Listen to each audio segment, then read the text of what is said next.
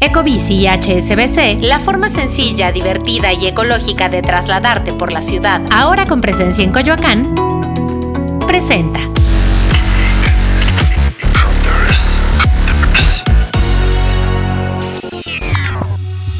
Si pensabas que ChatGPT era el único chatbot, estás en lo incorrecto. La batalla entre las tecnológicas por tener al mejor chatbot cada vez se intensifica más. Y después de cinco meses de desventaja sobre ChatGPT, BART ya está disponible en México.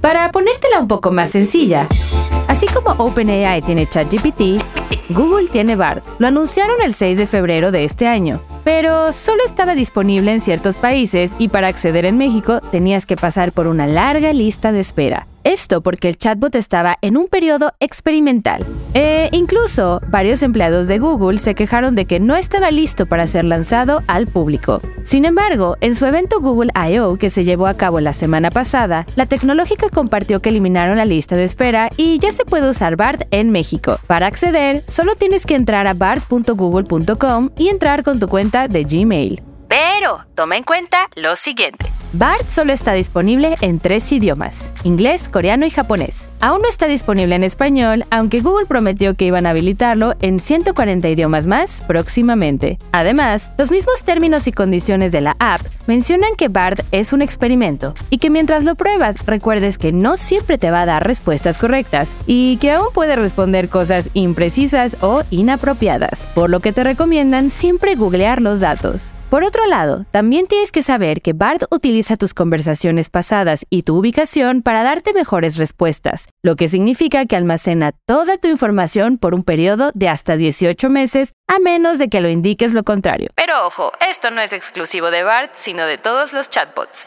Por ello, te recomiendo que no incluyas información confidencial o privada en tus conversaciones con el chatbot. Y la empresa tampoco recomienda confiar en BART para respuestas médicas, financieras, legales u otros consejos profesionales. Aunque este consejo yo lo aplicaría a cualquier chatbot. Y bueno, Geek Hunters, espero que terminando este episodio corran a probar el chatbot y me gustaría mucho saber su opinión. ¿Ustedes qué prefieren? ¿ChatGPT o BART? Los estaré leyendo en Twitter en arroba expansión.mx con el hashtag Geek Hunters o en mi perfil arroba soy la.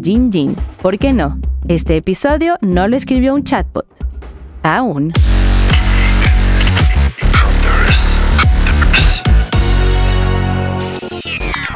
Ecobici y HSBC, la forma sencilla, divertida y ecológica de trasladarte por la ciudad, ahora con presencia en Coyoacán, presentó